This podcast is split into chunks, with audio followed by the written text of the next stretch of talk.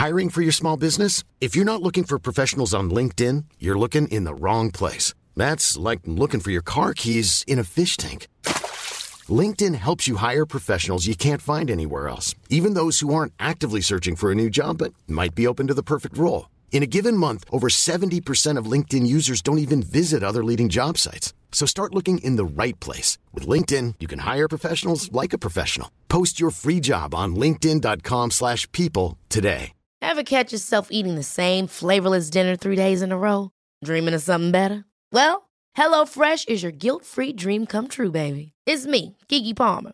Let's wake up those taste buds with hot, juicy pecan-crusted chicken or garlic butter shrimp scampi. Mm. Hello Fresh.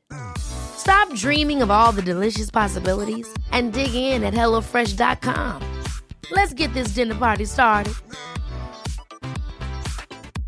Life is full of awesome what ifs, and some not so much, like unexpected medical costs. That's why United Healthcare provides Health Protector Guard fixed indemnity insurance plans to supplement your primary plan and help manage out of pocket costs. Learn more at uh1.com. ¿Cómo maximizar cada segundo de nuestro día laboral? Soy José Miguel Villauta y esto es Otro Público, el podcast de los que se portan bien.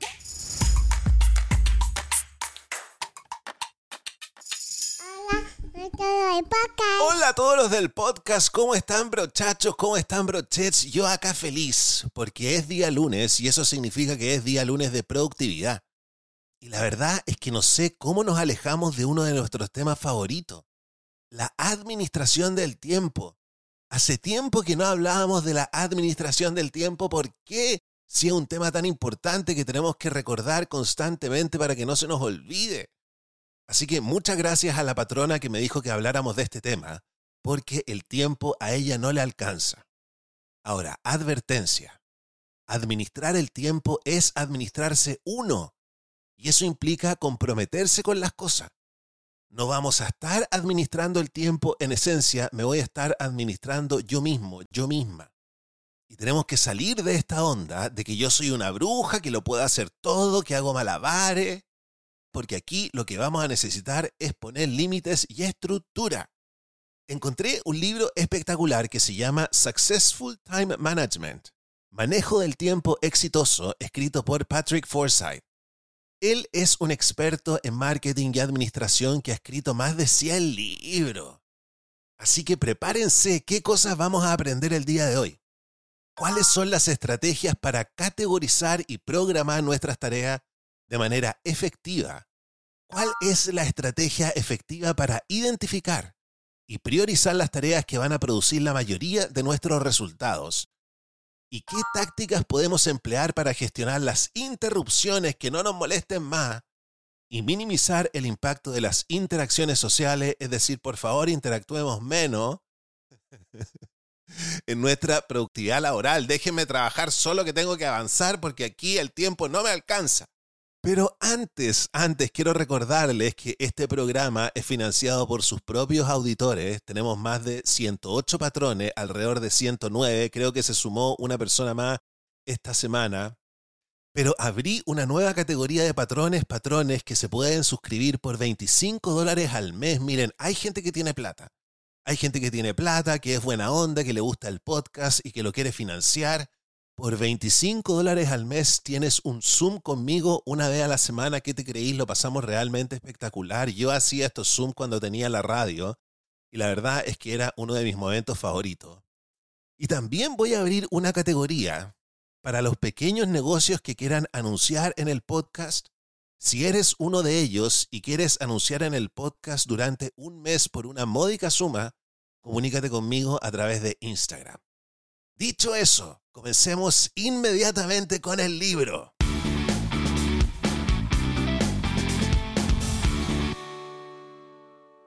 Vamos a comenzar hablando de el arte de ahorrar tiempo en el trabajo.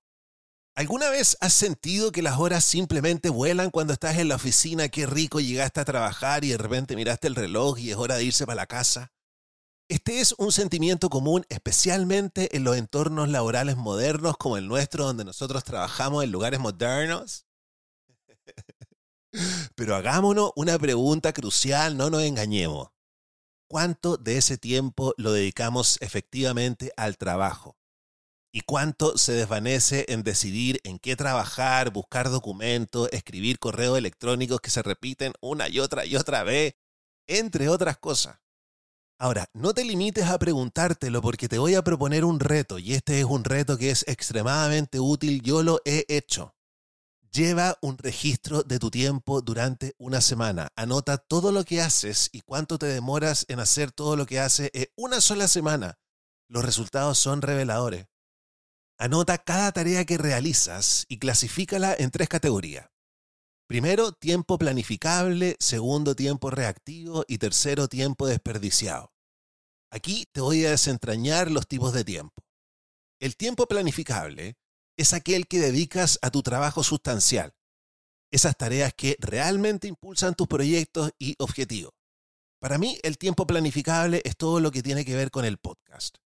Después tenemos el tiempo reactivo.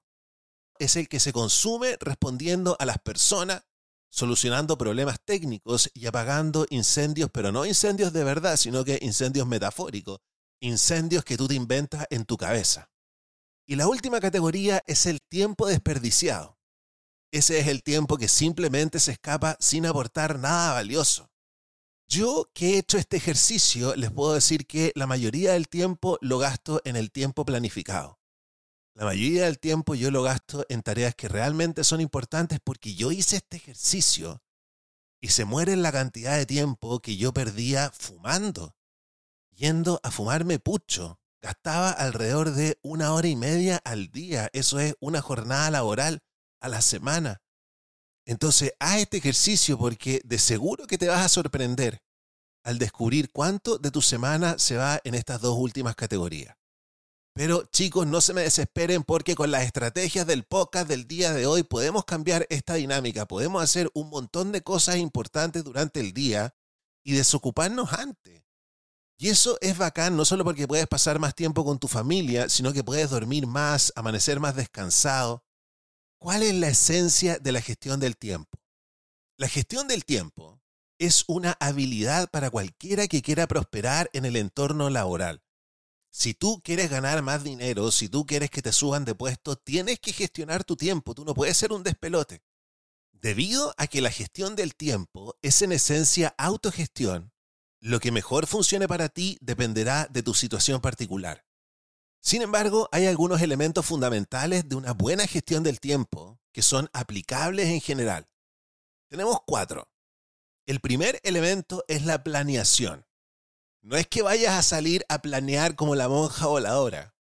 Antes de mover un dedo es fundamental entender cómo hacer las cosas de la mejor manera posible. Y la regla de oro es que el tiempo que inviertes en comprender y organizar una tarea es tiempo que vas a ahorrar doblemente al ejecutarla. No te pongas a hacer las cosas así como asá. El otro día me llamó una amiga y me dijo, estoy tan deprimida, resulta que tengo que hacer un montón de cosas y se me hace una montaña, no hago nada. Bueno, le dije yo, siéntate y planea. Si las cosas no se te van a revelar mientras tú las estás haciendo, tienes que tener un plan. A veces el plan se va por otros lados, pero por lo menos tenemos una brújula hacia dónde llegar. Después viene la implementación. Ese es el segundo elemento para una buena gestión del tiempo. Implementación, dividir para conquistar. La estrategia clave aquí es dividir tus grandes tareas en subtareas más pequeñas y manejables. Y mientras más pequeñas sean las tareas, mientras más tinsy, winsy, winsy, winsy y manejables sean, mejor va a ser para ti.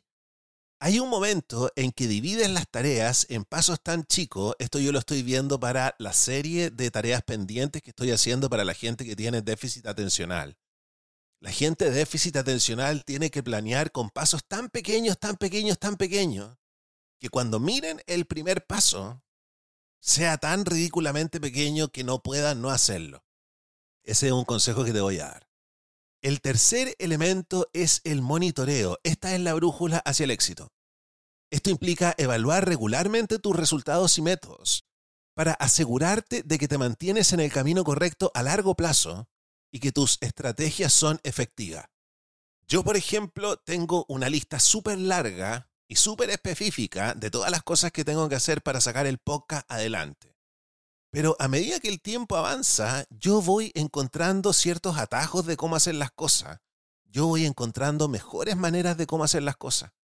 Entonces, esta lista que yo tengo, esta lista de verificación, se transforma en una lista obsoleta.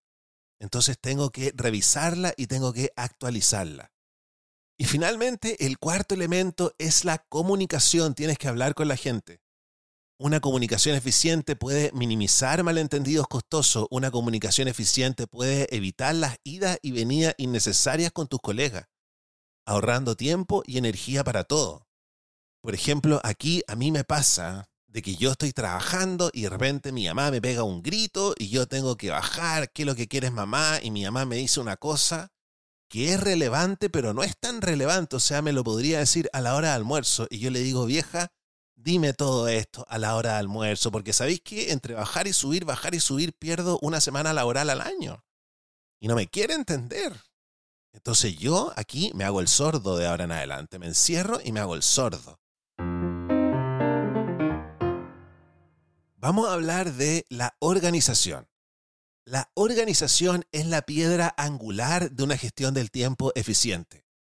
Sin organización nos encontramos desperdiciando tiempo, duplicando nuestros esfuerzos, olvidando plazos y en última instancia viendo cómo nuestros resultados se ven afectados. Tenemos que estar organizados. Pero ¿cómo podemos alcanzar y mantener un nivel de organización óptimo? Primero tenemos que darle un vistazo a nuestras tareas. Inicia creando una visión escrita y general de tus tareas. Opta por un formato y un lapso de tiempo que se alinee con tus necesidades laborales, ya sea un calendario semanal o un diario diario. Es vital revisar y actualizar esta visión general de manera constante para asegurar que tu organización permanezca intacta. Miren cómo aquí ya aparece una tendencia. ¿ah? Tenemos que revisar y actualizar todo. Ahora, ustedes ya me están diciendo, José Miguel, esto es demasiada pega, pero acuérdate que el tiempo que vas a invertir en esto se va a duplicar con el tiempo que vas a ahorrar una vez que estés ejecutando la tarea. Aquí la idea es que llegues a tu casa antes. Es como tener toda la oficina desordenada, ¿no? Uno dice, voy a ordenar mi oficina, la voy a organizar y una vez que la tienes organizada, trabajas de mejor manera, trabajas más contento, las cosas te salen más cortas, encuentras tus cosas, no se te pierden las cosas. Ahora vamos a hablar de el lead, L-E-A-D. Los gringos, porque estos libros están en inglés, ¿cachai? Yo te, yo te estoy traduciendo el libro, la idea general, ¿eh? Y los gringos son secos para usar iniciales y formar palabras para que uno no se lo olvide. Entonces aquí los que somos chilenos y hablamos español nos complicamos. Pero este, afortunadamente, el método LEAD funciona para Chile. Este es el método. Anoten con lápiz y papel. Este podcast siempre tienen que escucharlo con lápiz y papel. ¿ah? Las patronas me dicen, me dicen José Miguel, yo lo escucho con lápiz y papel, a veces tengo que retroceder. Y yo digo, tienen que retroceder porque yo estoy explicando mal. ¿Acaso? ¿Ah? ya, exploremos el método. Primero tenemos la L de listar actividades. Anota todas tus tareas y organízalas en tu calendario, considerando el tipo de tarea como los plazos establecidos. Después viene la letra E, estimar tiempo. Evalúa de manera realista la duración de cada actividad y ojo, porque los expertos siempre dicen que cuando uno calcula cuánto se demora una tarea, esa tarea termina durando el doble. Dupliquen el tiempo. Comprender la inversión del tiempo de cada tarea facilita una planificación y una asignación de recursos más efectiva. Acuérdate que todo lo que tú vas a hacer significa ciertos recursos y cuando tú planeas, volviendo al anterior, tú estás definiendo qué recursos necesitas para llevar a cabo lo que quieres hacer. El tiempo es un recurso. E de estimar tiempo. Después nos vamos a la letra A. Asignar tiempo de contingencia. Esto yo no lo hago. Yo no reservo tiempo para interrupciones inesperadas y debería hacerlo. Acuérdense que nosotros una vez vimos un libro que nos decía que uno tenía que dejar una tarde a la semana una o dos tardes a la semana bloques de tiempo libre para cuando el primo te llama por teléfono y te dice, primo, ayúdame, necesito hacer mi página web, primo, ayúdame, tengo que hacer un contrato, me lo puedes redactar. Y uno a la familia tiene que ayudarla, uno a los amigos tiene que ayudarlo. Uno no puede mirarse tanto al ombligo. Entonces tenemos que asignar tiempo de contingencia. Tenemos que reservar tiempo para interrupciones inesperadas, porque de esta manera nosotros garantizamos la productividad incluso cuando surgen demoras no planificadas. Entonces tú no te atrasas, porque al asignar estos bloques de tiempo de emergencia, si pasa algo, tus bloques de productividad no se mueven. Y para terminar, tenemos la letra D. De dime que me quieres en la intimidad. Tenemos la letra D de decidir prioridades. Esto es muy importante. Evaluar la importancia y la urgencia de cada tarea. Ojo, no vamos solo a escribir y a ponerle tiempo, sino que tenemos que evaluar la importancia y la urgencia de cada tarea ajustando tus prioridades en función de las circunstancias, circunstancias que están cambiando o nueva información. Por ejemplo, yo tengo una vecina aquí donde yo vivo, en las parcelas, tengo una vecina, tengo una tía que se portan excelente conmigo. Y yo tenía anotado en mi lista de tareas pendientes prepararle un pan amasado porque yo hago un pan amasado que me queda exquisito. Y resulta que ya les he pedido tantos favores que yo tenía esta tarea como no urgente y este día yo la tengo como una de las tareas más urgentes que tengo que hacer. Entonces yo evalúo la importancia de esa tarea y ajusto la prioridad de esa tarea en función de las circunstancias cambiantes, porque ya no me puedo hacer el loco, o la nueva información, que es que la amiga, porque les dije que era mi tía y una amiga, mi amiga vino para acá el fin de semana. Nueva información, subo la prioridad de mi tarea, lo revisé anoche. Este sistema no solo te proporciona una visión integral de tu trabajo, sino que también te permite agrupar tareas, optimizando el flujo de trabajo. Yo tengo una aplicación, mi aplicación TickTick, que ustedes saben que yo la amo, yo no me separo de TickTick es como mi tuto, así como las guaguas andan con un tuto. Yo, de hecho, yo tengo un teléfono viejo que lo uso únicamente para TicTic y lo ando trayendo en el bolsillo. Y esa aplicación me permite organizar mis tareas por hora, por fecha, pero también me permite organizar mis tareas por prioridades. Entonces yo en la mañana cuando reviso mis tareas veo todas las que están con color rojo juntas y digo, ah, estas son las cosas más importantes que tengo que hacer. Este va a ser mi flujo de trabajo del día de hoy. Todas las otras cosas que no son importantes, las tareas amarillas, las tareas azules, las tareas amarillas para mí son las tareas de prioridad media, las tareas azules son las cosas rutinarias que hago todos los días. Esas no las pesco tanto. Por eso es bueno priorizar las tareas y categorizarlas. Pero también podemos organizar tareas similares y categorizar actividades similares cómo responder correos electrónicos. Todos los correos electrónicos los voy a responder una vez al día o dos veces al día, en la mañana y en la tarde.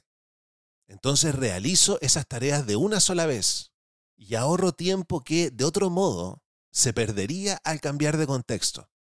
Esto es súper importante. Yo, por ejemplo, estoy editando el podcast y mi cerebro está entrenado para el contexto de editar el podcast.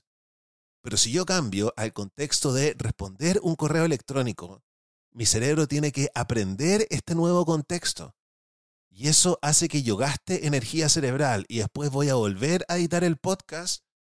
Mi cerebro tiene que reaprender este contexto. Entonces, por eso terminamos cansados. Tenemos que agrupar tareas similares y hacer las cosas de una sola vez. Y tenemos que ser consistentes con las listas de verificación. Ayer hablé con mi prima, mi prima que tiene déficit atencional, me dijo José Miguel, resulta que se me olvida, hago listas de verificación y se me olvida. Y yo le dije, de verdad, esta metáfora es espectacular. Tiene que ser como tu tuto, tiene que ser como tu chupete, tiene que ser como andar con anteojo no se te puede perder. Ponte una cadena, cuélgatelo. Existen, de verdad, es súper buen consejo tener un teléfono viejo y usarlo solo para listas de verificación y ese, e, ese teléfono cuélgatelo en el cuello. De esta manera te aseguras de que estas tareas se realicen de manera consistente y precisa. Tú no haces nada sin revisar tu aplicación. Y si hay cosas que yo repito, escribe un proceso. Si yo hago los podcasts lunes, miércoles y viernes, yo tengo que tener un proceso para esos podcasts. Así me siento, veo ese proceso y lo hago de manera automática. No me pierdo, no me equivoco. En tu caso, si escribes informes para tu supervisor de forma regular, crea una lista de verificación de los elementos que tienes que incluir. Y tú decís, José Miguel, pero si yo sé cómo hacerlo. No, a veces no lo sabéis tanto. Y a veces uno pierde un segundo. un segundo, dos segundos en acordarse y esos segundos suman, ¿cachai? Y aquí nosotros dijimos que vamos a maximizar cada segundo. Además que es más fácil cuando tienes tu proceso escrito, tampoco tienes que gastar energía mental. Entonces, la energía mental que ya nos estamos ahorrando al organizar y al planificar es espectacular. Pero también tenemos que ir más allá del escritorio, tenemos que organizar nuestro espacio físico. No olvides que tu organización debe extenderse también a tu oficina, a tu escritorio, al lugar donde trabajas en tu casa. Un escritorio ordenado y un sistema claro para organizar documentos, herramientas y recursos son igualmente cruciales para una gestión del tiempo eficiente. Yo en mi lista de verificación de la mañana tengo puesto ordenar la oficina. Y como ordeno mi oficina dos veces en el día, la verdad es que se mantiene ordenada. Entonces, ordenar mi oficina hoy en día para mí significa mover súper pocas cosas. De vez en cuando, por ejemplo, cuando me llega algo, el otro día me llegó un paquete, y abrí el paquete, dejé todo tirado por todas partes. Ese fue el único día que la oficina se me desordenó de verdad. Pero generalmente tengo que mover un pañuelo, tengo que mover unos audífonos. ¿Por qué? Porque ya tengo mi oficina organizada. Con una organización sólida, vas a reducir drásticamente la cantidad de trabajo necesario para trabajar. Olvídate de decidir constantemente qué hacer a continuación, de saltar entre tareas no relacionadas y de buscar documentos. Podrás concentrarte simplemente en hacer lo importante cuando es importante. Y ahora vamos a hablar de los ladrones de tiempo. ¿Cuáles son las estrategias efectivas para evitar a estos ladrones? Porque todos hemos estado allí, en medio de una tarea crucial. El teléfono suena y antes de que nos demos cuenta, una conversación de 10 minutos sobre el lugar donde vamos a ir a almorzar se lleva nuestro tiempo. Las interrupciones especialmente son innecesarias, son frustrantes y a menudo las personas son la causa de esta interrupción, queriendo o no. Yo quiero pelar a mi mamá. Mi mamá pasa todo el día hablando por teléfono con sus hermanas que la llaman, le cuentan copuchas, después la llaman las amigas, le cuentan copuchas. Y después mi mamá llega al final del día sin hacer las cosas que quiere hacer, entonces vive atrasada. Igual yo no le puedo decir, mamá, tú no le contestes a tu hermana. Pero yo sí le podría decir, mamá, tú en la noche, cuando te acuestas, llama a todas tus amigas copuchas sin culpa, porque estás en modo teléfono. Pero estás todo el día haciendo algo y te llaman. Además que generalmente la llaman a la hora de almuerzo, cuando se sienta a almorzar conmigo, yo le dije, ¿sabéis qué vieja? La próxima vez que te llamen por teléfono, yo me voy a parar y me voy a ir. Además que son interrupciones innecesarias porque ¿qué le sirve a mi mamá enterarse de todas las copuchas mientras está haciendo cosas que ella quiere hacer. ¿Cuáles son las estrategias para manejar las interrupciones? Interrupciones que yo no tengo. ¿ah? Yo les tengo que decir porque yo he leído tantos estos libros que yo ya me sé cómo organizar. Y yo tampoco tengo estas interrupciones porque soy una Nadie me llama, ¿cachai? ya, estrategias para manejar las interrupciones.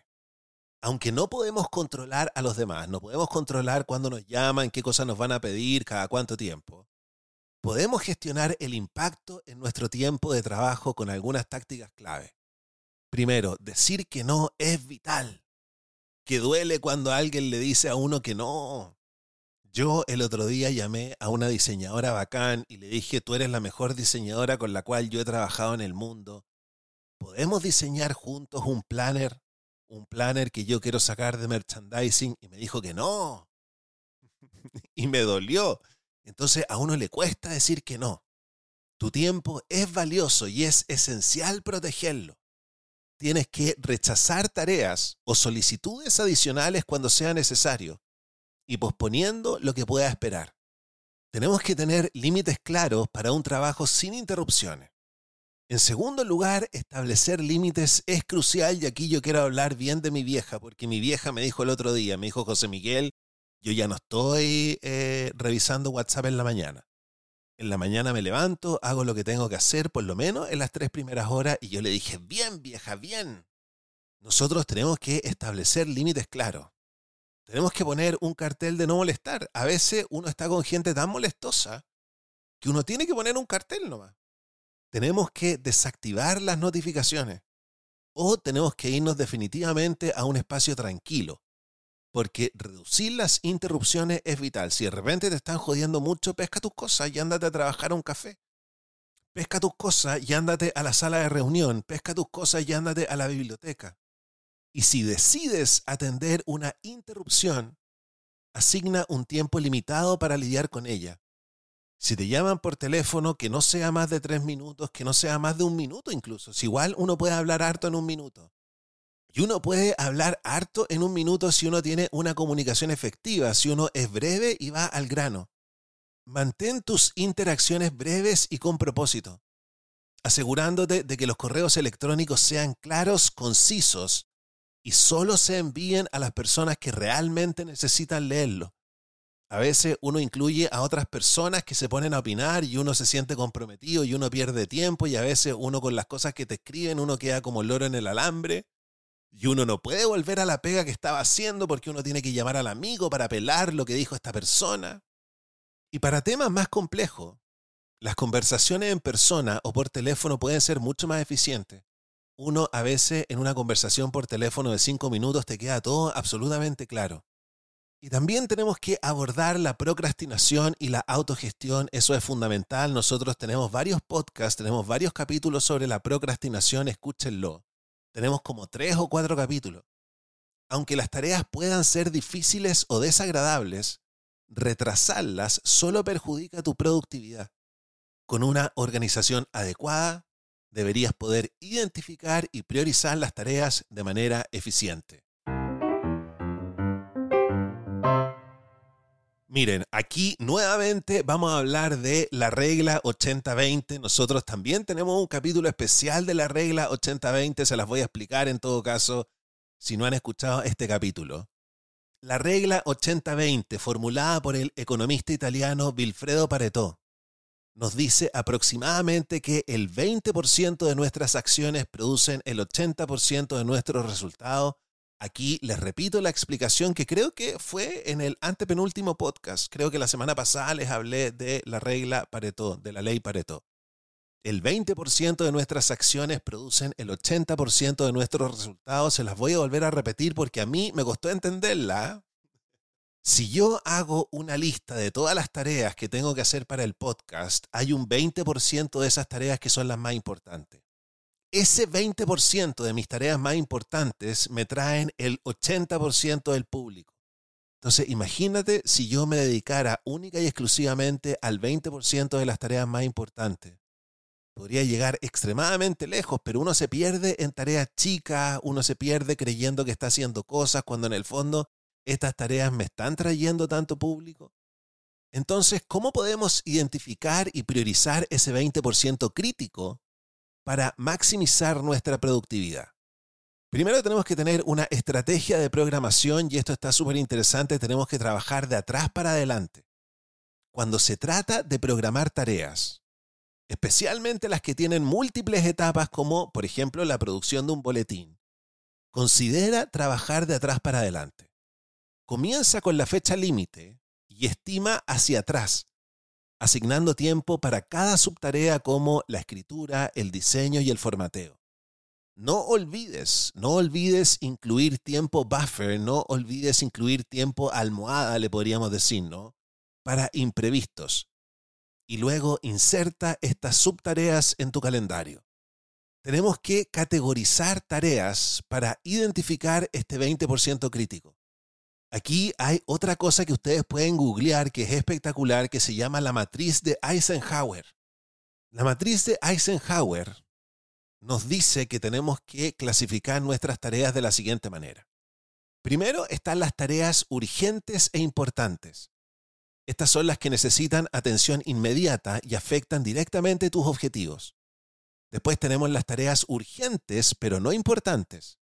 Estas son las tareas que pueden parecer críticas, pero no afectan tus objetivos a largo plazo. En este caso, para mí, el día de hoy, si estuviera lleno de cosas, hacer pan para mi vecina y mi amiga es una tarea urgente, pero no es tan importante, porque no afecta mis objetivos a largo plazo. O quizás sí, ¿qué estoy diciendo? Esta tía y esta amiga me ayudan tanto que yo tengo que devolverles algo. Entonces es una tarea urgente y importante. Tenemos entonces, número uno, las tareas urgentes e importantes. Número dos, tareas urgentes pero no importantes. Después tenemos las tareas importantes pero no urgentes. Estas son fundamentales para mis objetivos, pero no requieren de acción inmediata. Y en el número cuatro, tenemos tareas que no son ni urgentes ni importantes. Estas son necesarias, pero no son críticas ni urgentes. Es decir, estas son las que yo puedo patear constantemente.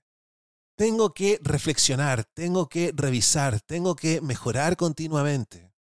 Tengo que tener mi planificación siempre conmigo. Mi planner tiene que estar arrugado, mi planner tiene que estar escrito, mi planner tiene que estar indecente. ¿Por qué? Porque yo lo ocupo, porque yo lo reviso, porque yo lo mejoro. Una revisión regular de tu metodología y enfoque para las tareas puede revelar oportunidades para mejorar y optimizar. ¿Hay una manera de hacer las cosas más rápido? ¿Puedes sistematizar tus tareas? ¿Es posible colaborar para aligerar la carga de trabajo? Una vez que hayas identificado tus prioridades, sé firme con ellas y no dudes en abandonar tareas que no se alinean con tus objetivos y yo les tengo que decir que no hay nada más exquisito que revisar tu lista de tareas pendientes y decir, esta no la voy a hacer. Y después uno se acostumbra.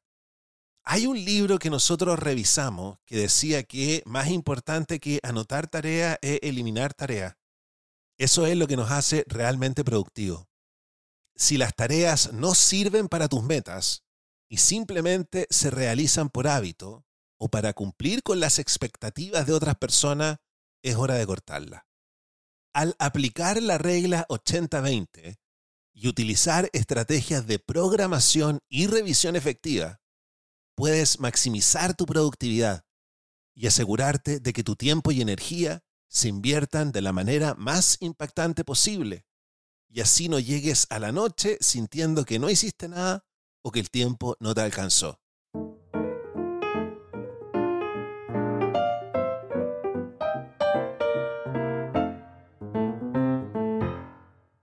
Para terminar este espectacular libro de El día de hoy que yo siento que nos sirvió a veces ustedes van a decir, José Miguel, pero estás repitiendo las cosas.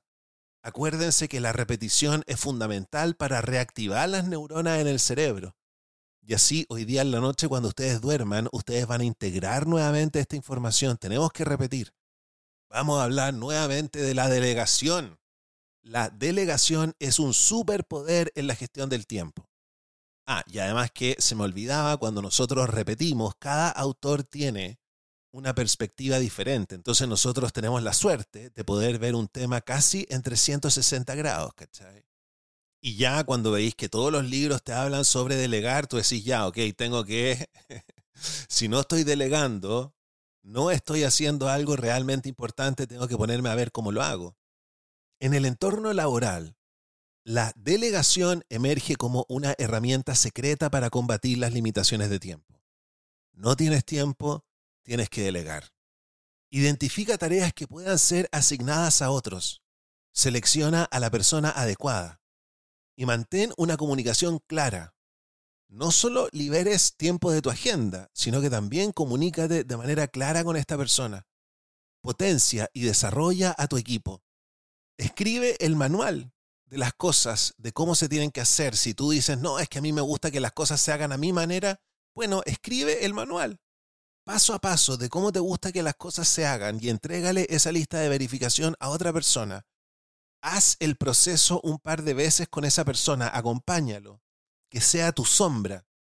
Y tú me vayas a decir nuevamente, José Miguel, pero es que no tengo tiempo. Bueno, es que ese tiempo que vas a invertir después se va a más que duplicar cuando no tengas que hacer esas cosas nunca más. Y hablemos ahora de las reuniones. ¿Cuál es la estrategia para maximizar la eficiencia? Las reuniones a menudo son vistas como un notorio devorador de tiempo. Pueden ser optimizadas para ser genuinamente valiosas, nos tenemos que reunir con nuestros compañeros, sobre todo por lo que yo les decía.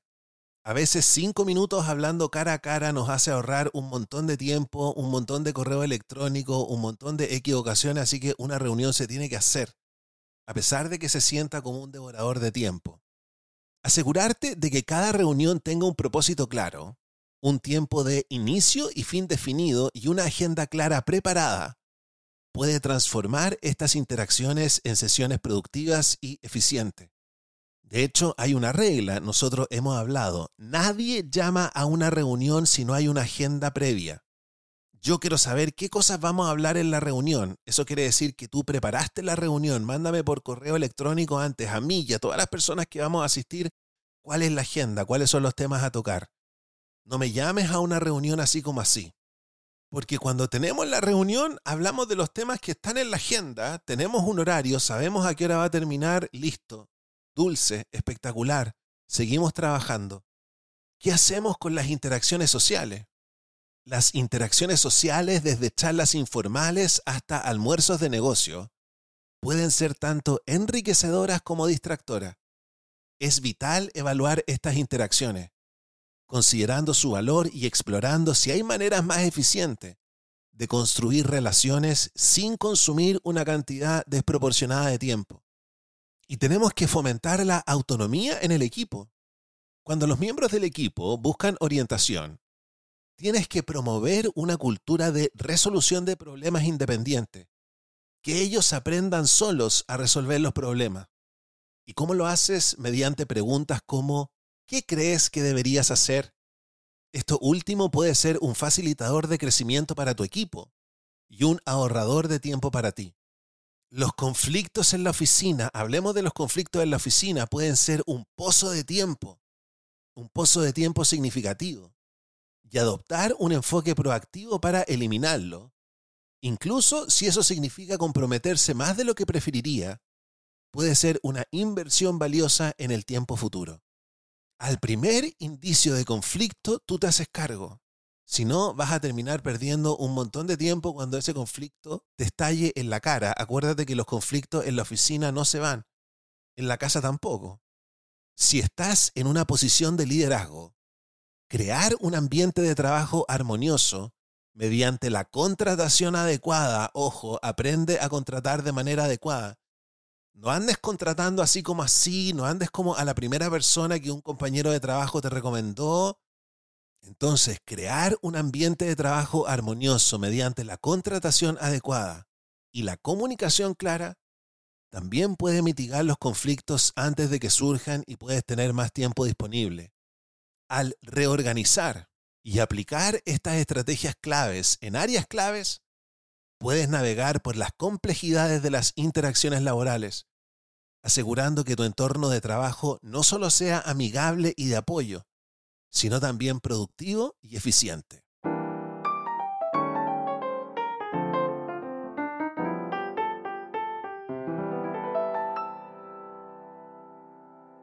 Chicos, chicos, qué bueno estuvo el libro de el día de hoy. Estas son ideas que nosotros hemos revisado antes, ¿ah? pero las hemos repetido para que queden frescas en tu cabeza tú me vayas a decir, José Miguel, esto es N pega, pero bueno, si quieres tener tiempo, el tiempo es oro, tienes que invertir tiempo. Así como siempre decimos, hay que gastar plata para ganar plata, hay que invertir tiempo para tener tiempo. Vamos ahora con nuestra sección Tarea para la casa. ¿Cuáles son las 10 tareas accionables que podemos sacar del capítulo de el día de hoy? el ranking de las tareas accionables organizadas del número 10 al número 1. ¿Qué tarea estará en el número 1, número 1, número 1, número 1, número 1? En el número 10, organizar reuniones con un propósito claro, estableciendo un tiempo de inicio y fin definido y preparando una agenda con antelación. En el número 9, implementar la regla 80-20, identificando y priorizando el 20% de las tareas que producen el 80% de los resultados. En el número 8, Fomentar una cultura de resolución de problemas independiente, alentando a los miembros del equipo a proponer sus propias soluciones antes de buscar ayuda. El número 7.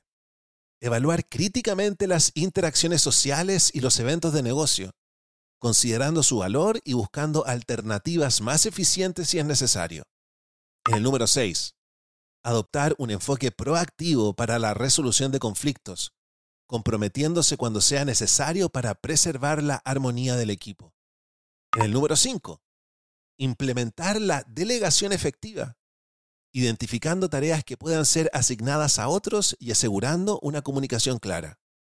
En el número 4, categorizar las tareas en urgente e importante, urgente no importante, importantes no urgentes y ni urgentes ni importantes para la planificación efectiva. En el número 3, utilizar la técnica de programación inversa para las tareas, trabajando hacia atrás desde la fecha límite para programar subtareas. En el número 2, crear y mantener un ambiente de trabajo armonioso, asegurando la contratación adecuada y proporcionando comunicación clara y retroalimentación.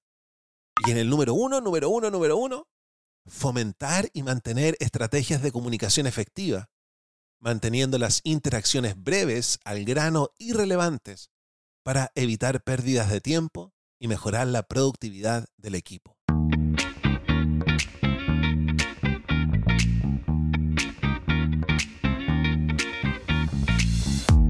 Oye, y si ahorramos tiempo y tenemos más tiempo para trabajar en lo importante, podemos ser millonarios. Vamos ahora con nuestra sección El Club de los Jóvenes Millonarios, porque podemos ganar 2 millones, podemos ganar 8 millones si nos sacamos la cresta. Si hacemos el camino duro, si escalamos el Everest, Estamos revisando el libro You Are a Badass at Making Money. Eres un chingón haciendo dinero. Hay varias patronas que ya lo encargaron. En Discord están subiendo las fotos, se ponen a llorar.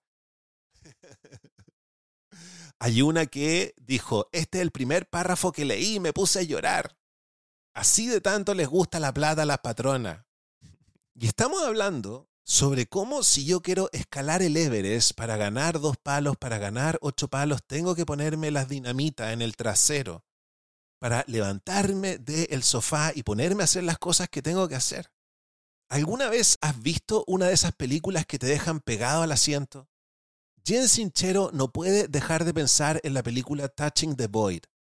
Es la historia de dos personas que deciden escalar una montaña que parece imposible Imagínate la emoción de llegar a la cima, sentir el viento en la cara y de repente, ¡zas! Una tormenta de nieve te atrapa. En el Everest, imagínate. Ella ha visto un montón de películas de supervivencia, pero esta se lleva la palma. Uno de los protagonistas pasa por situaciones que te harán querer saltar de tu asiento y gritar. No te voy a spoilear todo, pero sí te diré que este tipo se enfrenta a desafíos que parecen sacados de una pesadilla. Piénsalo. Caminando sobre un glaciar traicionero, con una pierna rota, la cara quemada por el sol y el frío, sin comida ni agua, y más encima con una canción súper pegajosa rondando en su cabeza. Pero ¿sabes qué es lo más loco? Que él no se rinde. A pesar de todo el dolor y las adversidades, sigue adelante, con la esperanza de llegar a un campamento que quizás ya no exista cuando llegue, ¿Te suena esto? Es como esos momentos en los que intentas lograr algo y sientes que el universo conspira en tu contra. Pero aquí viene la lección de oro de este escalador. La decisión de vivir a tope. No solo sobrevivir, sino que vivir con pasión y propósito. Si realmente quieres triunfar en algo, tienes que comprometerte a ello con todo su ser. Porque cuando las cosas se pongan cuesta arriba, si no estás verdaderamente decidido, buscarás cualquier excusa para abandonar. Y aquí viene el truco, no puedes tener un plan B. Solo tienes que tener un plan A con el cual te comprometiste. Tienes que estar all in, tiene que ser all inclusive, como dicen. ¿Sabías que decidir en latín significa cortar? Si tú vas a decidir ganar dos palos, ocho palos, hacer el camino largo y escalar el Everest, tienes que cortar con ciertas cosas corta con todas las otras opciones y te quedas solo con tu elección. Mucha gente tiene miedo de decidir porque piensa que se perderá otras oportunidades. Pero oye, aquí viene un consejo. No puedes abarcar todo.